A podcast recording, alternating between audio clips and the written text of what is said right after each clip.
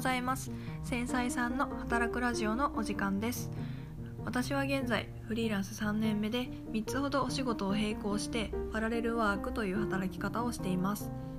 そんな私が今までの経験をもとに自分らしい人生を歩むために必要な知恵をお伝えするという番組です。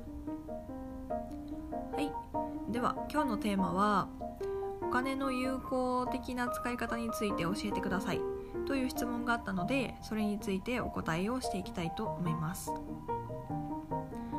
で世の中には自己投資をしましょうとか貯金はするなとかはたまた投資で回して福利で稼いでいきましょうとかいろんなことが言われていると思うんですが、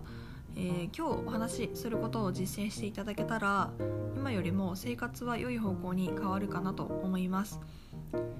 で皆さんがもしまだ会社員だったりフリーランスになりたてレベルであれば今からお話しすることをぜひ実践してみてください。でお金には使い方の順番優先順位っていうのがあります。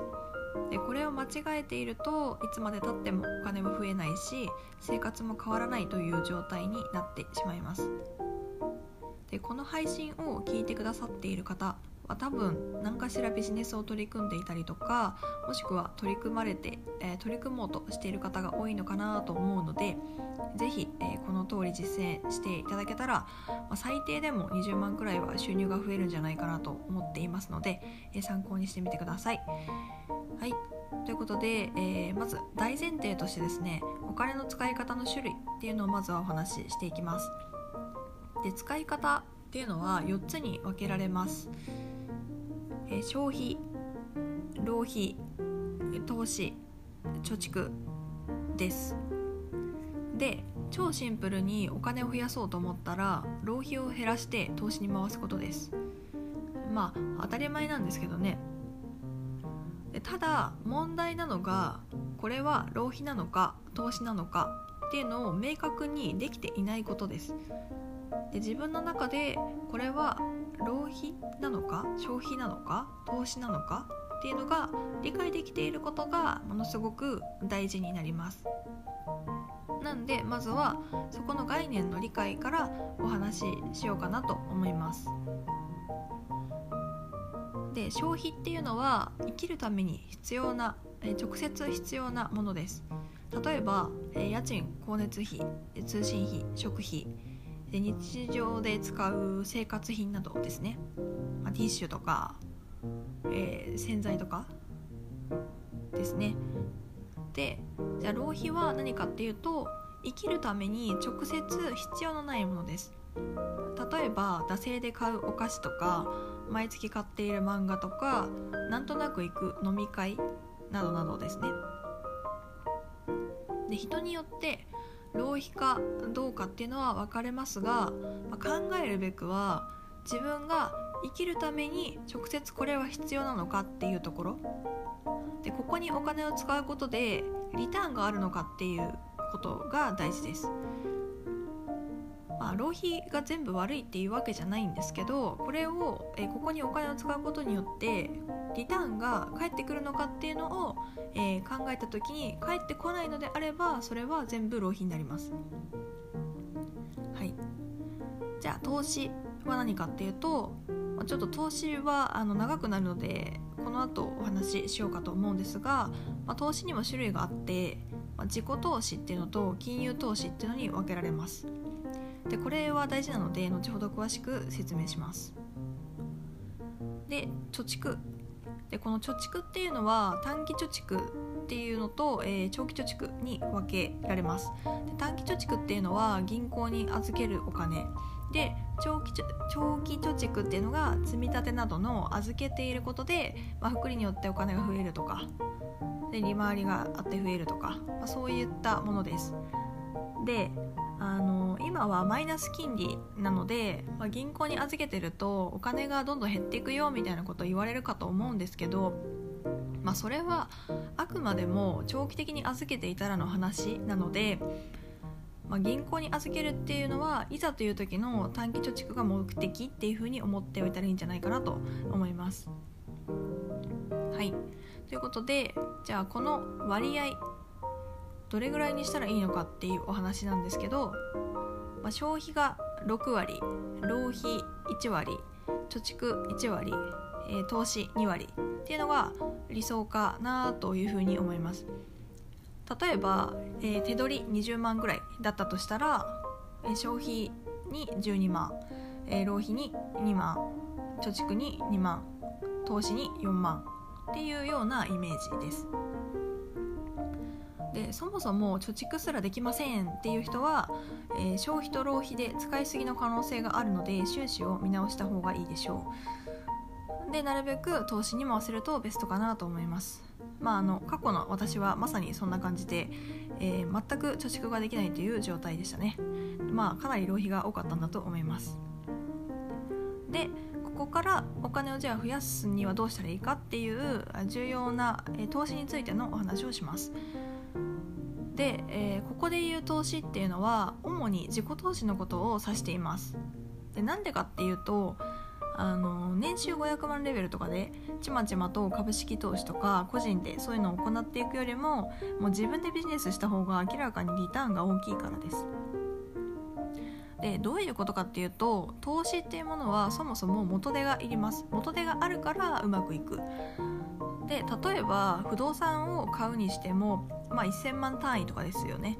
で会社員の場合はローンが組めるので、まあ、それで買えるんですけど、まあ、ローン返しながら家賃収入を得るわけですが、まあ、元を取っていく頃には、まあ、物件の価値が落ちていたりとか、まあ、売れないことが結構あったりします。あのまあ節税の関係とかで持っているいると得なこともあるので一概には言えないんですが、まあ、それだけで稼ごうっていうのはちょっと甘いかなっていう感じですね。で例えば株式投資でお話をします、まあ、1株1000円だったとして、まあ、これが例えば1010円とかになったとしますよね。そしたらまあ10円儲かるわけじゃないですか。でこれが、え、10万円の、え、10万円で買った人と1000万円で買った人っていうのは全く利益の幅が異なります。だから10万円だったら100株、まあ、買えるわけなんですけどそしたら1000円のプラスになります。で1000万だったら1万株買えるので、えー、10万円のプラスになります。まあそういう幅がありますよねやっぱり。から元手が多い人の方がまあ当たり前ですけどいっぱい株が買えるので、まあ、プラスが大きくなるよというような感じです。で、えーと、最近あの流行っているセミリタイヤとかのファイヤーっていうのがあると思うんですけど、まあ、あれをやろうと思ったら、まあ、大体年間支出額の25倍の資産を築いて、まあ、約4%利回りが出る状態を作れば、まあ、言ってしまったら遊んでも暮らせるよっていう感じなんですね。例えば年間支出額が300万円だとしたら7500万円を築いてで利回り4%で回したら、まあ、年300万が利回り分で入ってくるので何もしなくても、まあ毎、毎年お金がもらえるよというような感じになるんですね。でもこれって結局資産元手がないとできないんですよ。だからなんで、えー、結局元手をどれだけ持っているかっていうのでもらえる額がかなり変わってくるっていうお話です。じゃあ自己投資っていうのは、えー、何なのかと、まあ、今金融投資の話を先にしましたが、えー、自己投資は何なのかっていうと、えー、自分自身に投資することです。でここで言う自己投資っていうのは、えー、投資することで自分のレベルが上がったり収入が増えるっていうものに対して言います。えー、たまに、あの資格を取るとか英会話スクールに行くんですみたいな方がいらっしゃるんですけどまあ、それで収入が増えるのであれば、えー、自己投資っていう、えー、くくりになります。例えば、え、英会話スクールに通って、え、英語を身につけて今の仕事を海外まで展開させていくっていうビジョンがあるのであればそれは自己投資になりますよね。